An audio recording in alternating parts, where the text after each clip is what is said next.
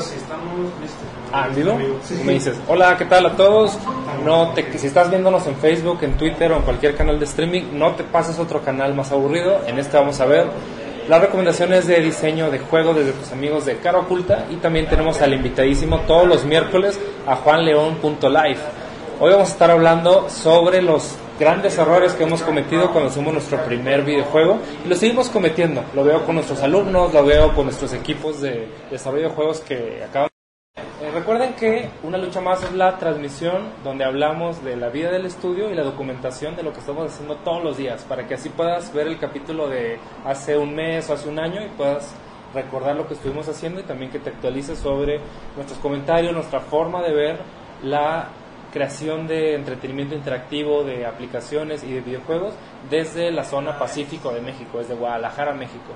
Si nos estás viendo a través de comunidad.coraculta o de alguno de nuestros canales, es muy importante para nosotros que nos compartas cómo estás viviendo la creación de videojuegos desde allá. Tenemos amigos en Uruguay, en Argentina, en otras ciudades de México o incluso ya tenemos también amigos en Bungie, en Estados Unidos, en distintas partes, que lo que nos une pues es hablar español. Si eres desarrollador de videojuegos, estás estudiando algo relacionado con el desarrollo, te gustaría entrar a trabajar en una, empresa, ser parte de la industria, pues bienvenidísimo. Todos los miércoles platicamos eh, Jorge Cruz, juanleón.life y Emanuel Parada y apl.mx. Platicamos sobre diseño de juegos. Juan, ¿nos escuchas? Sí, sí, ahora sí. Perfecto. estaba viendo en vivo y no escuchaba la llamada. Es que el programa está buenísimo. A todos los que nos ven, muchas gracias por estar con nosotros cada miércoles. El tema de hoy es grandes errores, errores frecuentes que cometemos cuando empezamos a hacer videojuegos. Juan, ¿por, qué quisimos hablar de esto? Si nunca nos ocurre, si nunca nos equivocamos cuando hacemos nuestros juegos. Mis juegos son perfectos, Estaba platicando en la preparación de este programa en la mañana de que traigo algunos ejemplos de la vida real.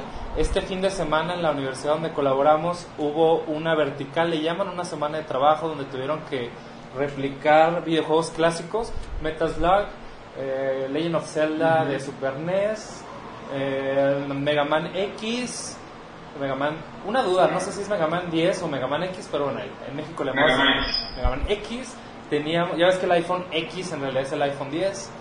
Bueno, tenemos también eh, Diablo y otros más, ¿no? Y bueno, resulta que chicos de todos los semestres de una conocida escuela de videojuegos que les enseñan bases técnicas muy importantes, tenían los assets, tenían la música y tenían las referencias. El objetivo era clonar igual, o sea, casi que pixel perfecto, sonido perfecto, un juego de los 90, juegos viejos de más de 20, 25 años de, de que fueron creados y no pudieron en una semana de trabajo un equipo de cinco personas por un montón de errores que me gustaría complementar. Y también estamos en un concurso de desarrollo de juegos de mesa. Entren a BGG o a distintas plataformas. Ahorita estamos eh, participando en lo que es Social Deduction Challenge. Estoy con unos amigos. Y el primer error es, vamos a hacer un juego enorme, gigantesco, pero platicaremos de eso un rato más. Quédate con nosotros en toda la hora de este bello programa.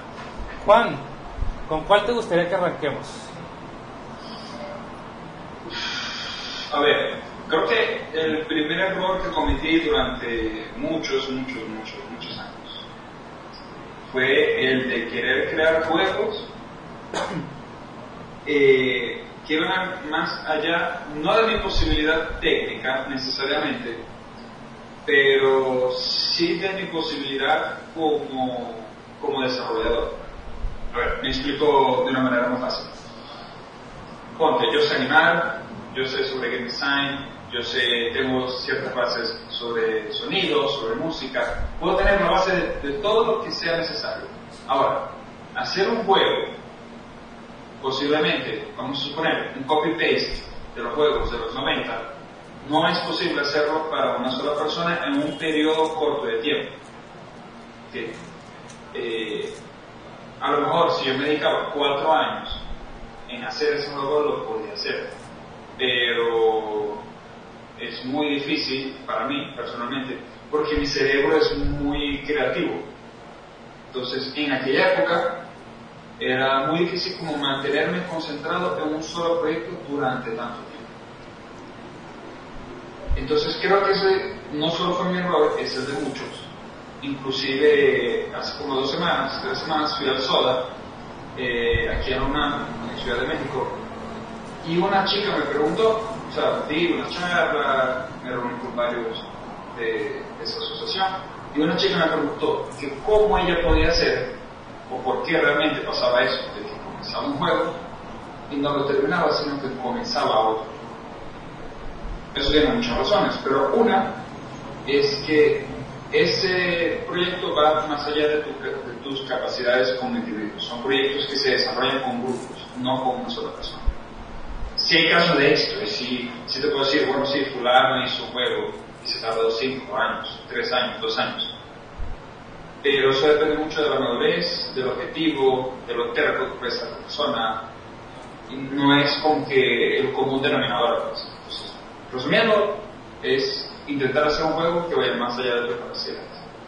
Muy bien, y no será tanto como quizás un error, más bien como un síntoma, una consecuencia, que es empezar muchos juegos y nunca terminarlos. Me pasa también, tengo decenas, 30, 40 prototipos que, ah, qué buena idea, voy a empezar a hacer esto y no lo terminas. Creo que como la solución a eso, o sea, la consecuencia es muy clara, pero ¿cómo lo resolvemos? El tip o la sugerencia sería, haz un juego lo más pequeño posible.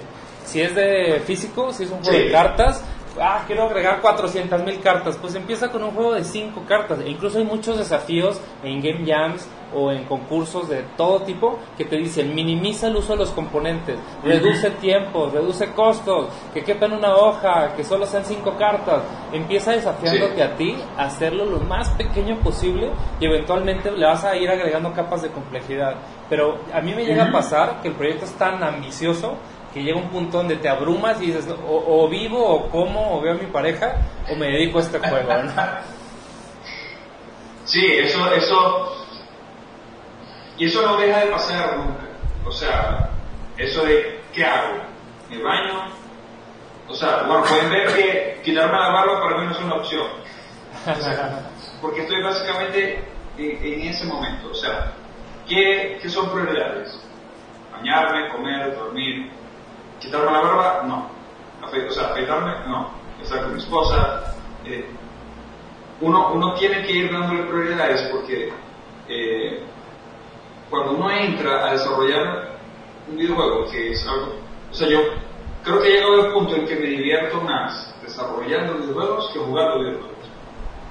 Entonces, eh, se te va el tiempo, se te va, se te va el tiempo y no lo. Entonces no quieres dormir, sueñas, yo en mi caso sueño desarrollando el juego, me despierto con nuevas ideas, y eso es muy peligroso, eso de nuevas ideas, porque ¿qué es lo que hago? Lo escribo, escribo esas nuevas ideas, no necesariamente esas ideas van para mi juego, para ese juego que estoy haciendo, pero las escribo, una vez que las escribo salen de mi mente, y yo sé que ya están allí, o sea que están plasmadas en Evernote, en Google Keep, donde sea que la gente escriba sus ideas, pero ya no está recurriendo en mi cerebro según que hace esa idea, hace esa idea, hace esa idea. No, está allí. Y si cabe en ese juego que estoy haciendo, perfecto. Y si no, será para un próximo. Eso es algo muy peligroso que le pasa mucho a la gente. Que eh, comienza a ser un juego simple. Vamos a suponer que si nos escuchó, no, es que estos tipos saben mucho. Emanuel van a saber mucho y le voy a hacer caso. Puede ser un juego simple. Pero en el camino empiezas a tener las ideas y vas queriéndola implementar. Y después de tres meses de desarrollo, que ya pudiste haber terminado tu juego simple y haber pasado por todo ese recorrido de lo que es desarrollar y publicar un videojuego, todavía estás en la fase de desarrollo o hasta preproducción, porque estás con nuevas ideas, nuevas ideas, nuevas ideas, y te quedas en un loop infinito de querer mejorar tu juego, que siendo un juego simple ya era, vamos a decirlo simple, es perfecto para aprender lo que tenías que aprender. Perfectísimo. Complementando con eso, hay otro grave error o, error frecuente que es nunca terminar tu juego, porque los juegos nunca están como terminados. Entonces se une con el error de no mostrar tu juego. Te da pena, no, es que tiene 40.000 bugs y por eso no quiero que nadie lo vea, entonces me voy a estar 10 años trabajando sobre él. Error número 2, no mostrar tu juego.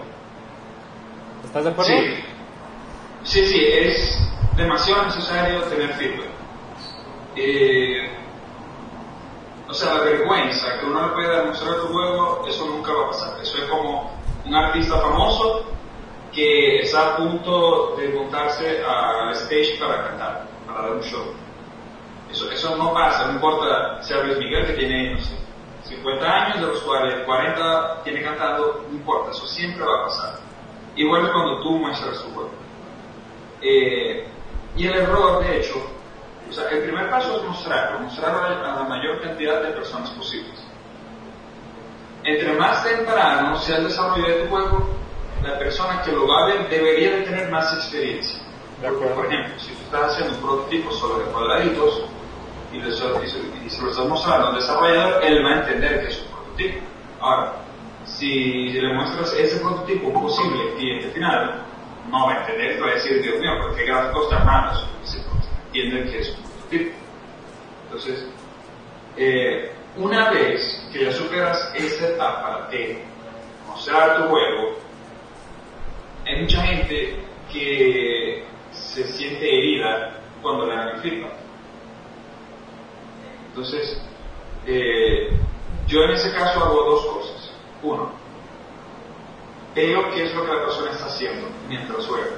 No le hablo, no la distraigo. Yo necesito que esa persona esté 100% concentrada jugando y que no me diga una palabra. Porque yo necesito saber o, o, intentar recrear cómo esa persona se ve jugando en el metro, en su casa, en el baño, donde sea. Entonces, no la distraigo, que que que cuando se cansa, allí sí le a hablar que me comente el feedback mientras él juega, yo veo todo lo que él hace, sus emociones, eh, sus reflejos, si sonríe, si se frustra, si grita, si me ve como que quiere que me muera, eh, el juego es imposible, no, es fácil, le aburre. Todas esas cosas que no se dicen con palabras son muy importantes cantarlas. Ahora, cuando la persona no flipa, eso depende de persona por persona. Hay gente que puede decir, el juego es muy aburrido, entonces, la frase, el juego es muy aburrido, más todo, todas las sensaciones, todas las expresiones que esa persona hizo, tú tienes que montar eso, pero no, no es que el juego es muy aburrido. A esa persona le puede parecer aburrido porque le puede parecer muy difícil. Mientras que hay, hay otras personas que le gustan los juegos difíciles y le puede parecer divertidísimo. Entonces, eh, tienes que mezclar muy bien ese feedback físico que te da la persona y lo que te dice con las palabras. Hmm. Y si te dice cosas muy malas, bueno, hay que tragar y anotar todo, ¿ok?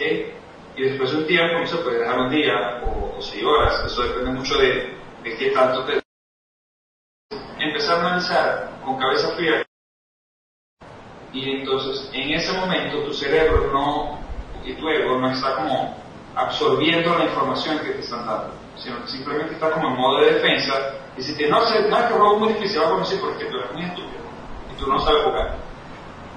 No, o sea, hay que tragar, tragar y respirar profundo y ok, bueno, muchas gracias, eh, siempre ser lo más amable posible porque hay gente que, que, es muy sensible a ese tipo de cosas, se pone loco, o sea, lo he visto. sí, lo he visto también. Una persona dice, no, porque tú no te sabes divertir, he visto casos muy, muy raros. O sea, de verdad, bueno, sí, o sea, mejor me alejo porque yo no sé qué, va a pasar con esto. yo he visto cosas muy drásticas en ese sentido, que es, por ejemplo, desarrolladores que ven a su juego más intenso que si fuera un hijo.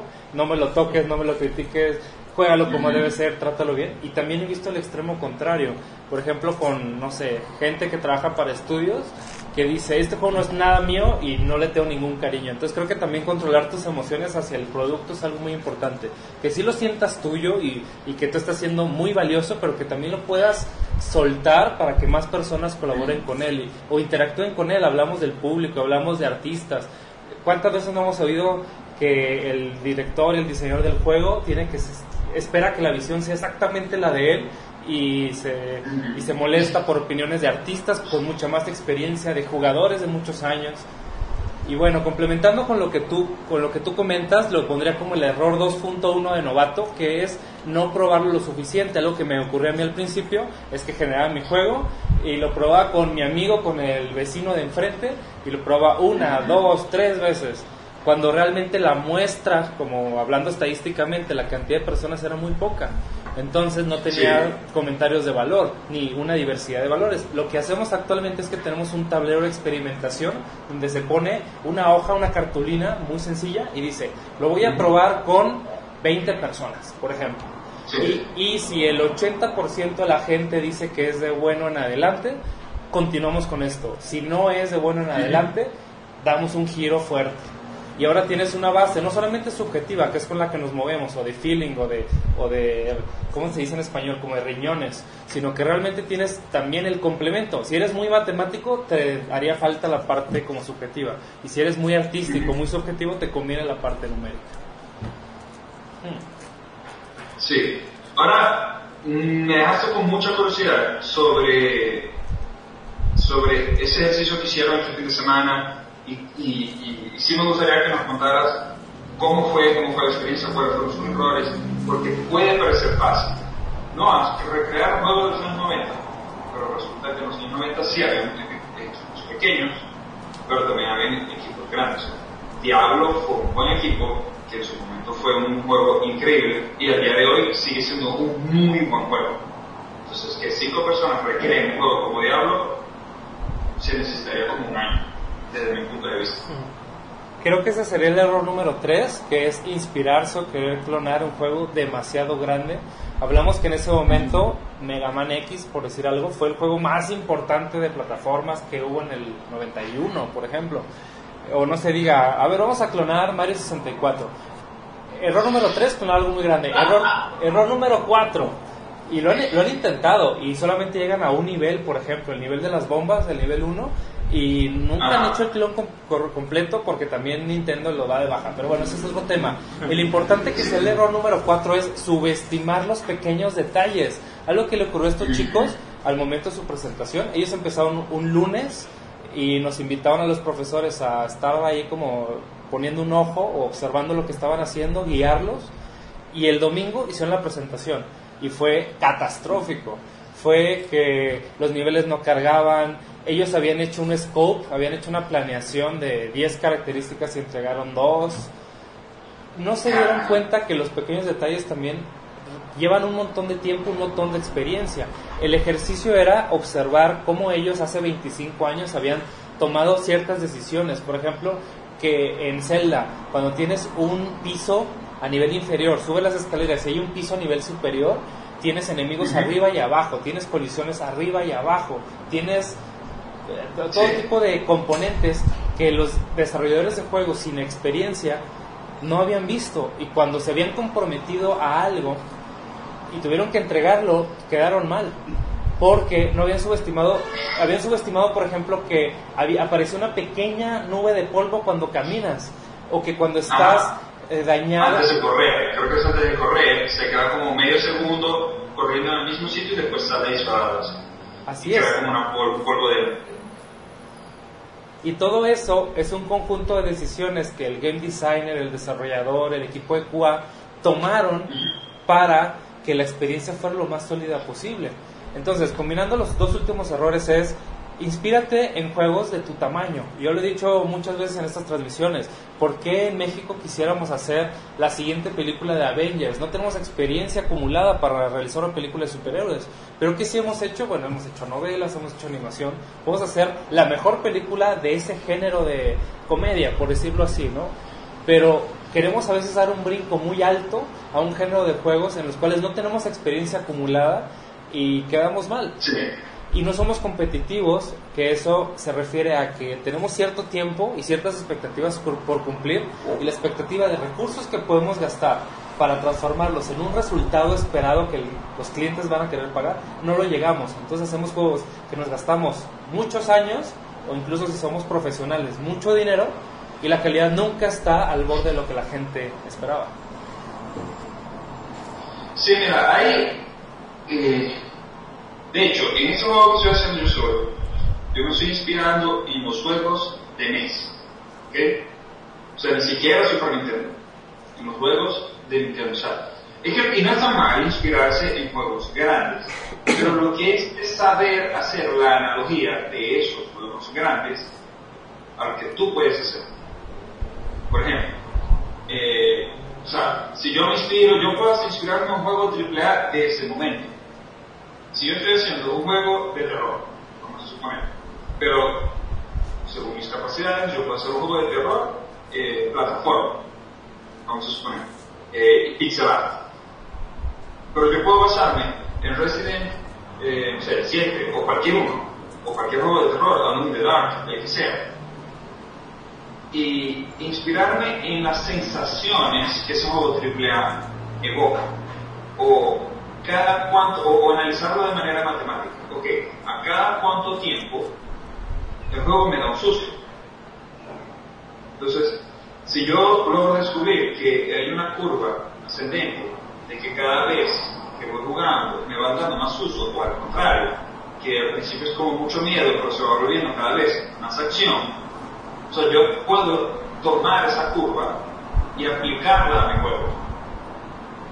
Sea, no, no, no necesariamente tiene que ser eh, en detalles gráficos en detalles de mecánicas, pero sí se pueden tomar cosas de juego circular y ver de qué manera se pueden aplicar a mi proyecto sin que eso sacrifique un año de desarrollo. Y eso de los pequeños detalles es muy importante. Por ejemplo, lo que pasa es que hoy en día no te sorprende, pero yo recuerdo que en Contra 3 de Super Nintendo, en el primer escenario, había como unos perros comiendo la basura. Y dependiendo de la dificultad, el perro hacía algo. Creo que puedo, puedo equivocarme, pero tengo muchos años que no lo juego. Cuando estaba en fácil, simplemente el perro estaba comiendo la basura. Cuando estaba en medio, el perro miraba cuando pasabas por él. Y en difícil, una vez que pasabas el perro, el perro te atacaba. Esos detalles que son tontos y que creo que un desarrollador hoy en día lo podría hacer, son muy buenos y, y te hacen, o sea, y hacen que el jugador entre aún más en ese universo. Creo que ese tipo de detalles sí se pueden copiar. El hecho de cuando corre tu juego, ahora, cosas más complejas, como que si estoy jugando, jugando Zelda y en un castillo hay tres niveles y, puedo, o sea, si yo me caigo desde un hueco, puedo caer hasta el último nivel, ya eso es mucho más complejo y eso sí se necesita un buen equipo de desarrollo y obviamente más tiempo para, para, bueno, para dedicar al juego. Sí, yo aquí lo que complemento es de que hagamos cosas que se salgan de lo convencional y que realmente sorprendan. Y a veces la sorpresa no va en, por ejemplo, ah, voy a hacer un juego igual que Grand Theft Auto 5.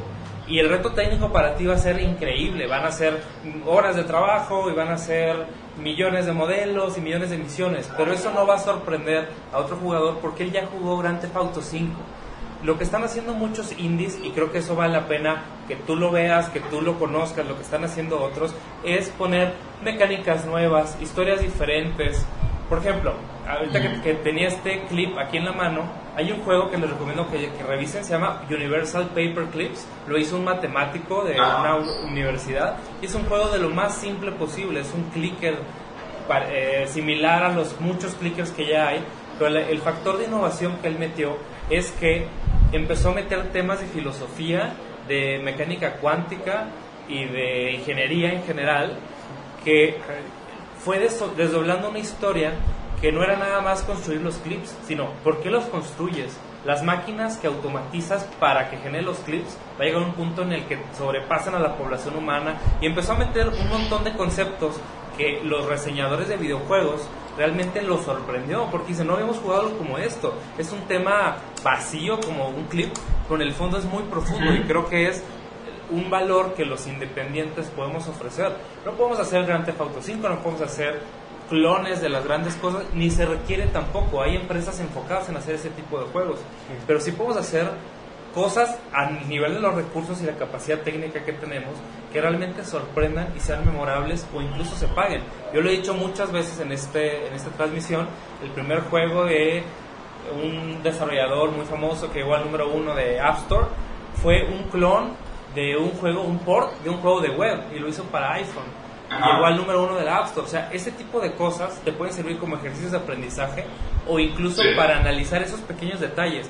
Incluso el que, puedes decir, qué tan complicado fue un juego que ya existía, nada más pasarlo a otra plataforma, tuvo que tomar un montón de pequeñas decisiones que le permitieron conocer mejor el lugar al que se está enfocando, que era el teléfono móvil, por ejemplo. O haz un primer juego para consola, hay un programa de ID para Xbox que te permite identificar qué es diferente, qué es diferente publicar en una computadora en Steam, por decirlo así, a publicarlo en Xbox, aunque son muy similares. Entonces identifica, esa sería como la sugerencia, qué valor puedes aportar en base a lo que tú ya tienes. Identifica dónde estás y qué paso chiquito puedes dar al siguiente nivel.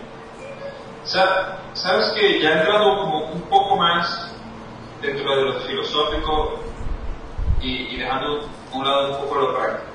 Creo que algo que es muy importante es que la persona no sabe, o sea, la persona sabe que quiere hacer videojuegos. No, sí, yo quiero entrar al mundo de los videojuegos, quiero desarrollar videojuegos, mi sueño, quiero vivir eso, bla, bla, bla. Pero no sabe, o sea, todavía no tiene como una identidad del tipo de desarrollador que quiere ser. Recuerdo el caso de un venezolano, no recuerdo su nombre, y me voy a 1996. Este venezolano hizo un mod de Half-Life, del Half-Life 1. Se llamaba Pancracio. Ese mod tuvo tanto éxito que Dave lo llamó para desarrollar Counter-Strike. ¿En serio? Entonces, el desarrollador de Counter-Strike es venezolano, me estás diciendo. O sea, bueno, eh, no lo hizo solo, pero sí participó en el desarrollo. Pues.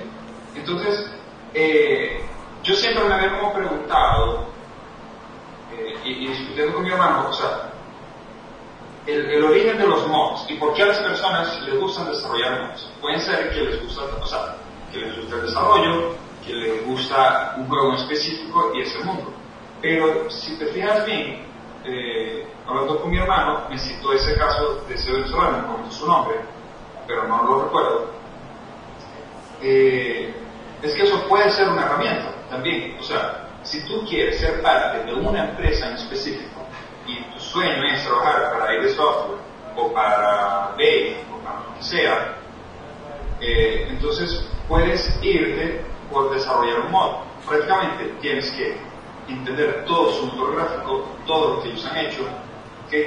Y en ese caso, bueno, tendrías que trabajar más en texturas, en modelado, pero ya el mundo lo tienes listo, por decirlo de alguna manera. Y, hablando sobre eso, si tú quieres desarrollar por una empresa, puedes irte por allí, por una empresa específica.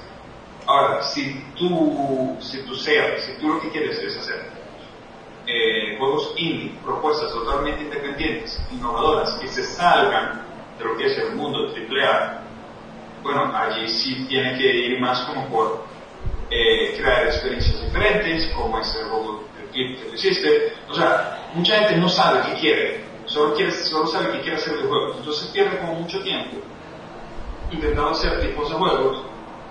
Eh, no sé, vamos a suponer alguien que entre para hacer un mod, pero lo que quiere es hacer propuestas totalmente. O al contrario, empieza queriendo crear como que propuestas diferentes, quiere hacer algo que cambie el mundo, tal, no sé qué, cuando lo que debería es usar un mod, puede ser de Grand Theft Auto 5, y hacer un mod, o sea, puede ser algo, un juego muy pequeño que, puede, que cuente una historia, pero ya tiene toda la mecánica, ya tiene gran parte del desarrollo listo. Solo tiene que bueno, darle un giro para que ese mod realmente valga la pena. En la clase de análisis de videojuegos, bueno, estamos viendo juegos de mesa y videojuegos, en la clase de análisis estamos utilizando un diagrama que me gusta mucho explicarlo porque tú puedes acercarte a los juegos de muchas formas y ellos manejan como dos ejes. El eje horizontal es yo puedo participar en los videojuegos de forma solitaria, solo yo hago todo, de forma cooperativa o competitiva. Y el otro eje, el eje vertical, se refiere a lo puedo hacer de forma constructiva, contemplativa o destructiva. Entonces, si combinamos como 3x3, nos dan 9 combinaciones diferentes. Y es donde yo le pregunto a cada persona, ¿cómo quieres participar en los videojuegos? Puede ser un profesional, puede ser un hobbyista, pero ¿cómo quieres? Entonces, ahí te doy un ejemplo. Si tú quieres hacer juegos de forma colaborativa, no competitiva, lo que puedes hacer es juntarte los fines de semana para hacer un juego en tu tiempo libre y todos ser amigos y no compites contra el mercado, por ejemplo. O también lo puedes hacer de forma competitiva. Trabajas en una empresa, son un grupo de personas que tienen que competir contra los rusos, contra los estadounidenses, contra los finlandeses por los dólares de las ventas de Steam de verano, por ejemplo. Y la otra es de forma solitaria, en el cual no te gusta colaborar, quieres hacer todo solo, Stardew Valley, por ejemplo, que hay un montón de, de casos, que quieres construir juegos de forma solitaria, es muy válido. Pero también hay otras, como tú lo mencionas, hay otras formas de hacerlo. Por ejemplo, puedes ser un gamer profesional, puedes ser un reseñador de juegos, puedes tener un canal de YouTube. Y a veces como que esa línea es muy delgada. De quiero trabajar en videojuegos, haciendo que, no, pues creo que en programación, porque estudié la carrera de sistemas y creo que por ahí, cuando quizás no es lo más correcto, como tú decías, estudiaste programación porque querías hacer algo, en realidad lo que te motiva es crear mundos y crear experiencias y dinámicas, mecánicas y todo eso. Otra sugerencia, no es tanto como un error, yo lo diría, no es un error no saber a lo que te quieres dedicar, pero es más como tienes que trabajar en ello, es dedicarte tiempos para probar muchas disciplinas. Por ejemplo, en mi caso, eh, me, me, metí a trabajar en contabilidad, en manufactura, en hardware, en software, en administración, para poder entender cuáles áreas eran las que me siento mejor cuáles aportan realmente en la parte de videojuegos y yo ya ahí tengo un camino, cierta experiencia donde digo, me quiero dedicar a estas ramas, al área de diseño de juegos y a la gestión de producciones como productor ejecutivo. Pero fue producto de 10 años de estar experimentando distintas cosas, de descubrir que tengo muy poca madera de artista, un poco más de programador, no me encanta lo legal, por decirlo así, y todas esas son disciplinas que se relacionan con los videojuegos. Hoy qué hago? Hoy decido estar de forma colaborativa en un estudio con distintas disciplinas y pelearme porque el área comercial pide una cosa y defender al área de ingeniería porque pide otra, pero estamos dispuestos a trabajar bajo las ventajas de trabajo en equipo. O también lo que puede hacer es decir es, ya estoy hasta el gorro, pinche estudio que nomás no nos queremos y me voy a ir a hacerlo solo, con ciertas ventajas y ciertas desventajas. Pero lo que tú dijiste me hace mucho sentido y es muy importante para los chicos que nos están viendo. Sí, hay, algo también que, lo, lo, descubrí en el camino, que es que es muy difícil, o sea, en mi caso, ¿ok? Eh, no necesariamente eh, el tipo de juego que gusta jugar es el tipo de juego que te gusta desarrollar. Ah. ¿Puedes repetirlo para todos los que lo están viendo? ¿Puedes repetir esa frase, por favor? O sea, no necesariamente el juego que a ti te gusta jugar es el juego que a ti te gusta desarrollar. ¡Boom! Desafortunadamente dejaron de seguirnos el 80% de los que estaban viendo esta transmisión. No, es cierto, es una, es una realidad un poco incómoda, pero muy, muy, muy cierta. ¿Te ha pasado a ti? O sea, sí, sí, o sea, me, me está pasando con ese juego. Eh, me estoy divirtiendo muchísimo. O sea, a mí me gustan los juegos independientes, eh, contemplativos, Flower, Journey. Eh, también me gustan muchos juegos AAA. Eh, pero sí, sí me gusta disfrutar más de los juegos indies que los juegos AAA. Ahora, dentro de los juegos indies, sí me gustan los contemplativos, me gustan los puzzles, me gustan los que me hacen pensar, eh, pero también me gustan los de acción, pero eh, a medida que fui desarrollando mi videojuego, me he divertido muchísimo haciendo este videojuego, que al final es un impossible game, o sea, es un juego casi imposible de pasar. Es un juego de pixel perfect que si no saltas, tienes que saltar en el momento exacto y disparar en el momento exacto, vas a morir.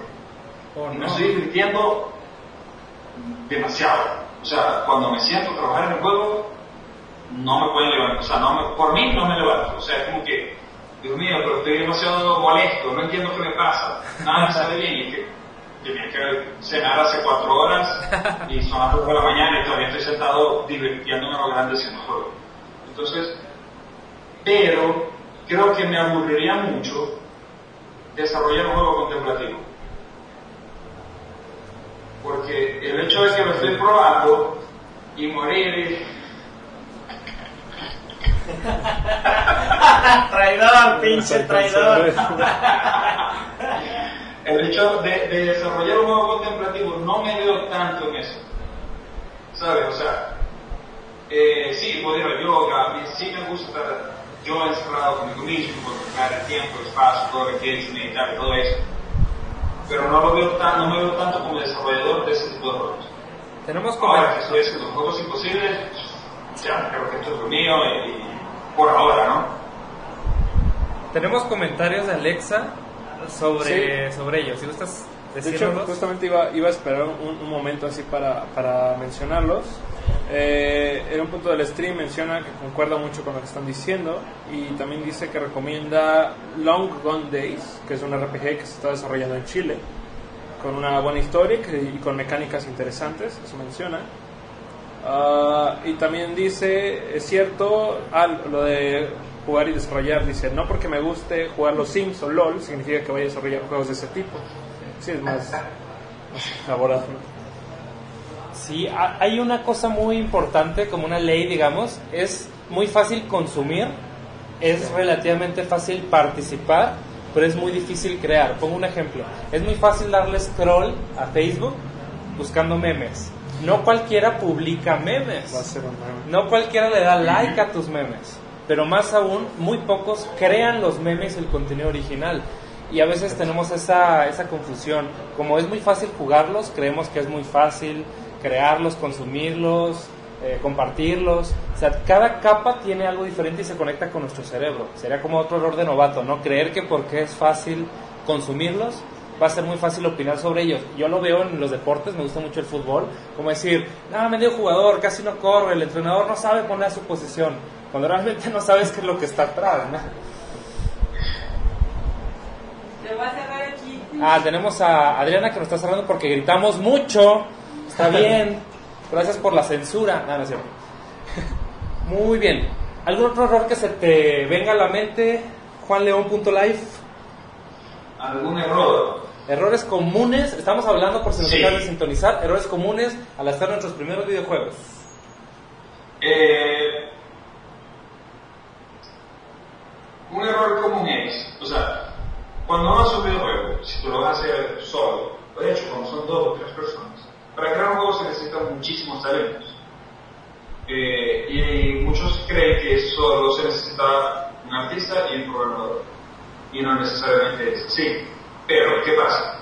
Eh, cuando, sobre todo cuando lo desarrollas solo, tú empiezas a desarrollar un videojuego.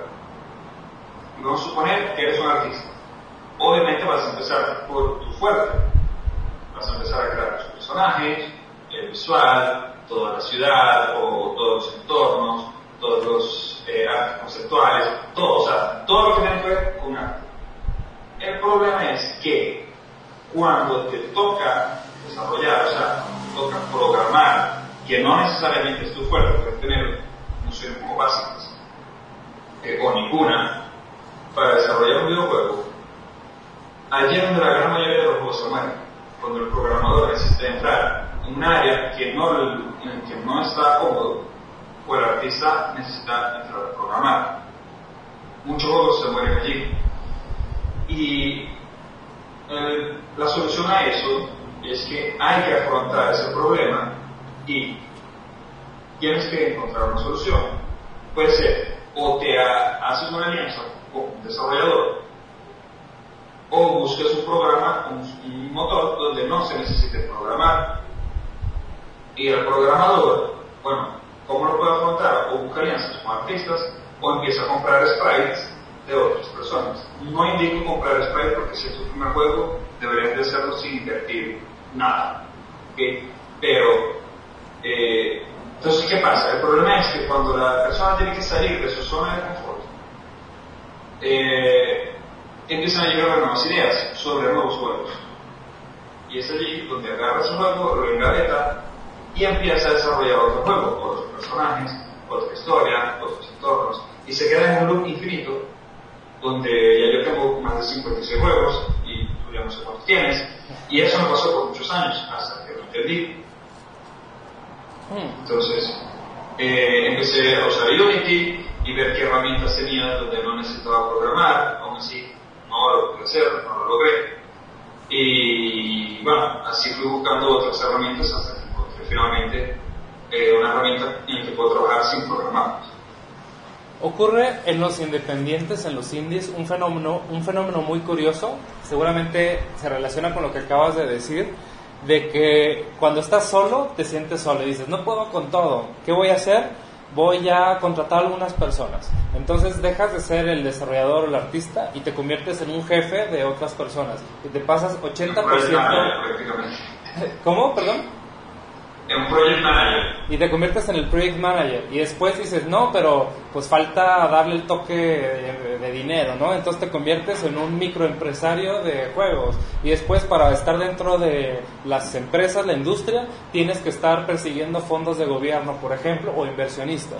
Entonces terminas alejándote muchísimo a la parte que realmente querías, que era la creación de niveles, por decir algo, o programación de mecánicas de juego. Entonces también ese es, ese es como otro error. No está del todo mal, o sea, si realmente tienes madera de empresario, manager, etcétera, y lo disfrutas, pues quizás encuentras una profesión que realmente te llena. Pero yo veo las historias de muchos amigos que terminaron abriendo estudios de videojuegos, hacen todo menos videojuegos y en el fondo pues no sienten esa plenitud personal porque se desvían tanto de lo que quieren hacer que lo hace muy muy complicado. No sé si te haya pasado.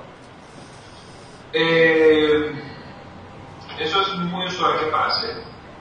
Eh, hasta ahora no me ha pasado porque sigo desarrollando yo solo. Pero eh, algo de, por lo cual admiré mucho a, a Iwata, antiguo presidente de Nintendo que murió, era porque él, como él mismo decía, nunca dejó de ser un gamer, pero tampoco nunca dejó de ser un programador. Sin importar que él era el presidente de Nintendo, en algunas ocasiones él tuvo que trasnocharse y se sentó a programar y resolvía problemas que sus empleados en Nintendo se tardaban o un mes y generaron ese problema, él se sentó una semana después de cumplir sus labores de presidente, se sentaba de noche y programaba y, resolvía esos problemas. Entonces, eso era algo que, que admiraba mucho en él, que a pesar de que era el presidente de Nintendo, él todavía mm, o sea, buscaba alguna manera de no perder esas raíces, porque él, seguía como conectado dentro de todo el proceso y aún así todavía entendía los gamers. Hablamos... No veía solo las cosas como un producto que hay que vender, hay que vender, hay que vender, las acciones de Nintendo están bajando, están subiendo, nos vamos a la quiebra, sacamos de Wii, ahora somos los reyes, o sea, a pesar de que él estaba en todo eso, nunca dejó de ser desarrollador y gamer.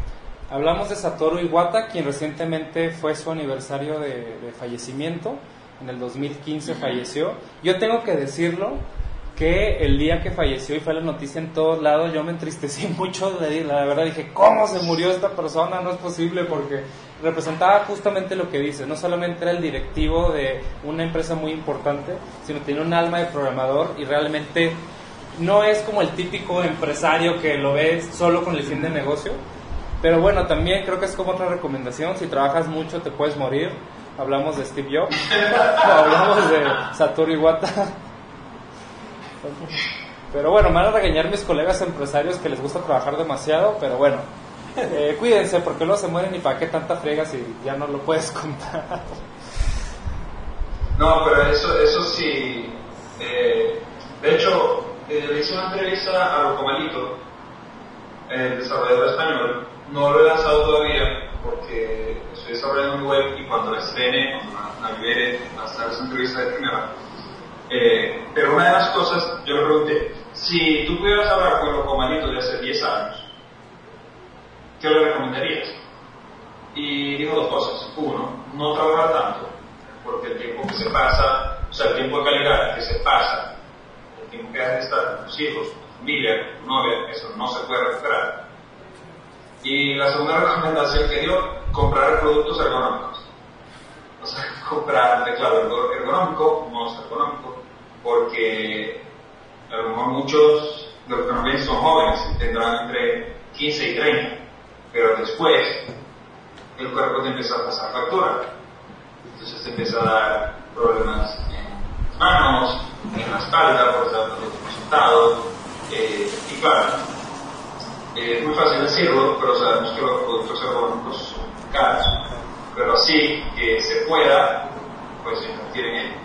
voy a, voy a retomarlo porque desafortunadamente aquí en este bello y glamuroso estudio tenemos muy malas prácticas de ergonomía y me peleo diario porque los se cuiden. La laptop, este bello instrumento portátil, es de las peores estupideces para la ergonomía de tu cuerpo porque el teclado está alto, la pantalla está baja, entonces terminas con la posición de T-Rex escribiendo así. Aparte de que como el teclado está lejano y la pantalla está pegada, tienes que acercarte, entonces no solamente tiene la posición de manos de T-Rex, sino también tiene la espalda todo el tiempo de esta forma. Entonces debes tener tu laptop alejada para que no emita calor en tus manos, debes tener una pantalla a la altura de tus ojos, un teclado lo más bajo posible para que haga un- una posición de 90 grados, cuando aquí las mesas casi siempre están así. Es decir, la ergonomía es algo muy importante, es tu salud del cuerpo. Y ya, si de plano estás muy mal porque te duele el cuello, la espalda, la cabeza, pues haz algo, porque si no, se te va a acabar tu profesión tan bella. Sí. No le damos la importancia Eh, que requiere. Sí, sobre todo cuando uno está joven que cree que, que eso no le pasa. Perfectísimo. Muy bien. Otra, otra recomendación, ya es un poquito más del lado de producción, si realmente quieres hacer juegos de forma profesional o con una recompensa económica, una recomendación que yo hago todo el tiempo es firma un vesting plan. Es un plan de colaboración a tres años, cuatro años o el tiempo de duración del proyecto, que prácticamente se resume de la siguiente forma. Si empezamos a trabajar, Jorge Cruz y yo hacemos un podcast, por ejemplo, y está el trato de amigos, porque somos muy amigos, ponemos por anticipado el qué pasaría si la persona deja de colaborar. Por ejemplo, oye, tengo que irme al extranjero, o tengo que irme con mi esposa, o lo que sea, ¿de quién va a ser la propiedad intelectual? Por ejemplo, yo le debo regalías a él por lo que hayamos hecho o no. Y también nos ayuda a determinar como esa serie de compromisos, a lo mejor no es un contrato como tal de tienes que cumplir con todo esto y si no hay una demanda, no se trata de eso, pero se trata de decir, yo le voy a dedicar, voy a decir un número, 5 horas a la semana. Si un día no le dedico 5 horas a la semana y yo tengo que meter la hora que tú tuviste que poner, pues yo la voy contando, ¿no? Porque algo que ocurre muchísimo, y eso es como otro error adicional, es vámonos a mitades. Tú 50% y yo 50%. Y nadie tiene un voto decisivo. Siempre, es una buena recomendación, siempre debería haber alguien que tenga como el voto que inclina la balanza. Es decir, oye, yo tengo el 60 y el Sí. 40 por decir algo, entonces, pues yo sé que cuando hay alguna discusión, pues yo tengo más responsabilidad. Y me voy a tener que quedar yo más horas que tú quizás. Pero también los beneficios a mediano plazo van a ser un poco más importantes. Entonces, no 50 y 50, eso no funciona. Tiene que haber un líder que tome la responsabilidad del proyecto, que siempre somos nosotros los que queremos que realmente el proyecto se dé. Y el otro es, haz aunque sea un documento de una página donde se especifiquen las obligaciones actuales y a lo largo del tiempo. Por ejemplo, yo me comprometo a entregar todas estas piezas de arte durante el ciclo de vida del producto y si no, pues voy perdiendo propiedad intelectual o voy perdiendo participación o algo sucede, ¿no? Nosotros hemos cometido ese error muchas veces. Claro, somos un estudio industrial con ciento y 160 juegos publicados y seguimos cometiendo esa equivocación que hacemos coproducciones con empresas y al final estamos teniendo problemas de, ay, también el juego es mío, entonces pues dame dinero. Y es, es, complicado, basado en hechos reales. Sí, sí, sí. Sí, de verdad, eh, hay que todo muy claro. Eso no lo aprendí a las buenas. ¿ok? Y, y eso, siempre pensar, ok, ¿y qué pasa si no? O sea, porque mucha gente visualiza las cosas como que sí, vamos a trabajar bien, vamos a tener pues, éxito y tal, vamos a ser los mejores del mundo, vamos a ser los ricos. Eso puede pasar, digo que no. Pero ¿qué pasa y si no? que las estadísticas confirman que el 90% falla. Entonces, si, el 90%, por- si tienes el 90% en contra de que las cosas no te salgan bien, hay que prepararse para eso. Sí, desafortunadamente en México no tenemos mucha cultura de la planeación y de la prevención. Y pues muchas veces creo que debes tener en tu equipo de trabajo dos perfiles. El perfil idealista que va a estar alimentando energía positiva todo el tiempo y el, el realista pesimista que tiene que estar previendo algunos posibles problemas para que entre los dos tomen decisiones con optimismo, con energía, con futuro y también decisiones sustentadas en, en prevención de problemas. Esos perfiles tienden a chocar mucho porque siempre dicen, no, tú siempre estás poniendo trabas y obstáculos para cosas que todavía no ocurren. Y el otro sí, pero está sustentando el proyecto en cosas que tampoco ocurren todavía, como que el juego les va a gustar, etcétera. Entonces creo que ese, aprender a vivir en ese balance permite proyectos que no son casualidades. Ah, Estaba viendo una conferencia de la GDC donde dice, todos los juegos, los pequeñitos, los AAA, todos los juegos son un milagro moderno. Es muy difícil que salga un juego, tenemos todo en contra. Es más fácil si tenemos experiencia, si tenemos recursos y si tenemos un balance entre las capacidades del equipo, pienso yo.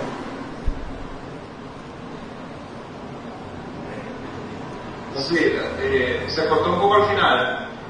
Eh, Sí, platicábamos de que con experiencia, con recursos y con un equipo completo es un poco más fácil hacerlo. ¿De qué hablo con experiencia? sí. Yo tengo una anécdota que me gusta mucho platicar. Tenía 23 años, acaba de salir de la universidad. Crees que sabes mucho, pero apenas estás abriéndote camino. Y me tocó en ese entonces un señor, tendría menos de 40 años, el que fue mi jefe, una de las primeras personas que creyó en mí y me contrató. Y un modelo de contrato muy parecido al que tenemos cara oculta, por lo tanto le tengo así como un, un cariño importante. Y él me decía, es que tú no tienes experiencia.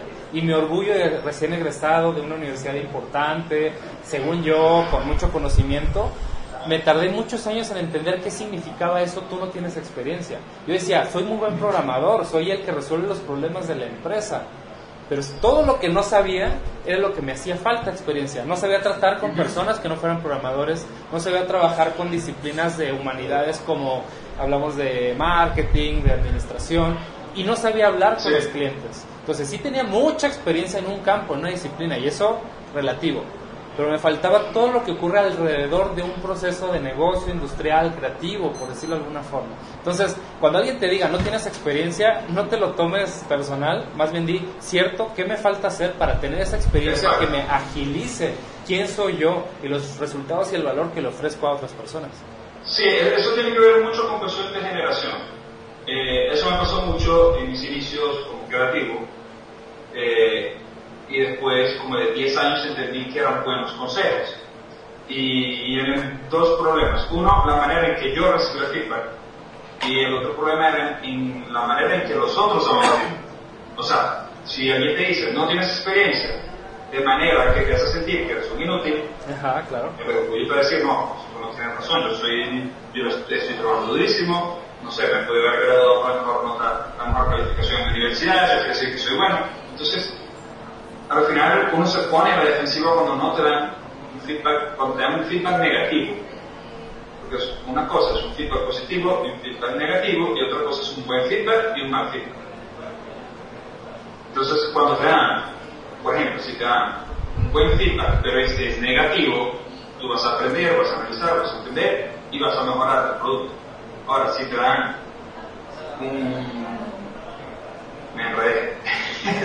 si te dan un feedback negativo, pero de una buena manera, pero, es porque vas a aprender y vas a entender. Pero si te dan un feedback, un feedback negativo de una mala manera, no lo vas a escuchar nunca. Entonces, eso tiene que ver mucho con el ego, eh, me pasó lo mismo que te pasó a ti, eh, uno tiene que parar, respirar e intentar entender entre líneas lo que te dice la gente. E igual lo retomo, uno tu idea con la mía. No cualquiera te va a decir el feedback positivo. Entonces, si no tienes acceso a personas que den un buen feedback, pues haz muchas cosas para que generes esa experiencia. No le hagas como muchas las generaciones actuales de que, pues no tengo trabajo, por lo tanto no me contrata, no tengo experiencia, etcétera. Es qué vas a hacer tú hoy con los recursos que tú tienes para tener primeros juegos que te permitan aprender. Eso lo platico en el podcast Sembrando Juegos, del famoso dilema de los independientes, de que muchas personas acercan conmigo y me dicen, oye, quiero que me contraten en un estudio de videojuegos. Y lo dices, bueno, ¿qué sabes hacer relacionado con videojuegos? No sé hacer nada, pero quiero que me contraten para que aprenda a hacer videojuegos. Digo, pues no funciona así, no estudiaste una carrera que tampoco funciona de mucho. Nunca has hecho un juego, no, no te has mostrado interesado por conocer del tema. ¿Cómo quieres que te contraten? O al revés, hice un juego y está más o menos. ¿Cómo quieres que un publisher cree en ti si no has hecho nada con tus producciones actuales? Creo que esa es la experiencia a la que nos estamos refiriendo, a que demuestres que sabes, que conoces, que tienes la capacidad de aprender y superar problemas relacionados con la creación de juegos. Bueno, chicos, ya Sí. llevamos este 55 minutos ya para ir cerrando esto. Perdón por interrumpir así de, de golpe, ¿no? Pero sí, ya, ya casi vamos para la hora. Ya de ir dando conclusiones y todo eso. Pues Facebook dice que 50 minutos. Ah, no, 55, no, no, no, mi, perdón, disculpen, Android, es que Huawei, ya ven, el gobierno chino me está espiando y, y eso. Perfecto, ¿alguna conclusión que gustes dar, juanleón.live? Eh, sí. Eh, que no importa lo que pase, no importa lo- todo lo que ya hemos dicho aquí. Eh, lo más importante es que no se puede desistir, no puede rendir. Hay que darle y darle y darle y darle. Al final, eh, a veces te puede tomar un tiempo porque te cansas de darle y no lograrlo, pero retómalo y que no te tardes 10 años como me tardé yo de dedicarme casi 100% a los videojuegos. Eh, y eso, no desistir y darle hasta que se logre. Es una muy buena, muy buen consejo que creo que aplica para cualquier cosa, no solamente videojuegos. Cualquier cosa. Yo pongo otra conclusión, hacer videojuegos es una combinación entre amor puramente pasional e inteligencia, cerebro, capacidad creativa, etc. Muchas veces lo vemos de una sola de las dos formas. O, ah, me encanta, lo amo, pero ¿lo sabes hacer? No. ¿Quieres aprender? No. ¿Quieres estudiar? No. ¿Tienes capacidad eh, artística, intelectual, lógica, matemática para hacerlo? No. Entonces la pura pasión no ayuda, pero también a veces lo vemos el otro extremo. No, pues es que mis padres quieren un trabajo seguro y seguramente me voy a meter a videojuegos. Pues tampoco. O sea, es explorarlo y ver si realmente estás dispuesto a aceptar esto de la forma que tiene que ser, de la forma pasional que tiene que ser. Y hay muchos empleos de zombies. Hablamos de oficinas de contabilidad, de despacho en una cadena de comida rápida. O sea, esos puestos ya existen. Pero puestos que involucran creatividad, talento, trabajo en equipo, atención a un público, porque son un servicio finalmente, pero quiere un perfil específico de personas que tú tienes que descubrir si eres tú la persona indicada para hacerlo. Me, me es un poco complicado decirlo, porque a veces llegan chicos a la universidad que no les ves ningún talento y los pones a trabajar y se terminan saliendo de la escuela porque descubrieron que no era para ellos. Está bien, para eso es la universidad, o para eso también son algunos empleos. Vienen personas que traen muchas ganas, quiero hacer videojuegos, y no tienen la disposición de aprender o alguna capacidad o habilidad. Es, es un buen momento hoy, hoy, para hacerlo y para descubrirlo. Así que no dejes de intentarlo. Ahí está. Pues ahí están las conclusiones, chicos. Gracias por estar, por estar aquí viendo. En un momento vi que había ocho personas eh, aquí en el stream. Entonces este, es mucho más padre cuando ustedes están interactuando con nosotros. Aprovechen que está aquí Juan, le podemos hacer preguntas, todo eso. Podemos podemos seguir hablando, o bueno, pueden seguir hablando todo el stream, pero pues también está chido que hagan sus preguntas, que comenten, que compartan y todo eso. Eh, Juan, juanleo.live, este, él nos acompaña todos los miércoles, todos los miércoles está por este lado, a menos que ocurra otra cosa, eh, pero sí todos los miércoles anda por acá. Y pues nosotros, aquí Cara Oculta, el stream de una lucha más es de lunes a viernes, toda la semana. Eh, generalmente me ven a mí ahí comentando cosas del estudio, cosas que han pasado, cosas más, este, más de, más de lo más local, ¿no? De, de aquí del estudio. Y pues nada, nos retiramos chicos, ya es, ya es tarde. Disfruten su miércoles, yo también ya me voy. Ahorita tengo unos compromisos. Estamos trabajando en diseño de juegos de mesa. Si te gustaría ver lo que estamos haciendo, contáctanos para eh, mostrártelo. Este sábado hay el Guadalajara Tabletop Convention. Si vives en esta ciudad, te invitamos a que asistas. La entrada es muy económica, creo que 30 pesos. Y vas a ver lo que en la zona, en el país y en general en Latinoamérica y Hispanoamérica se está trabajando relacionado con juegos físicos. Te invito. Pues ahí está la invitación, chicos. Pues gracias, Manuel. Gracias, Juan, por estar acá. Y pues nos veremos en otra emisión de Una Lucha Más, ¿no? Muy bien. Próximamente. Tema de la próxima semana, ¿de qué les gustaría Antes que de que hablemos? acabe. Hmm. Bueno, vamos a pensarlo y durante la semana les vamos a dejar los temas para que nos sigan todos los miércoles de Game Design. Listo, entonces. ahí.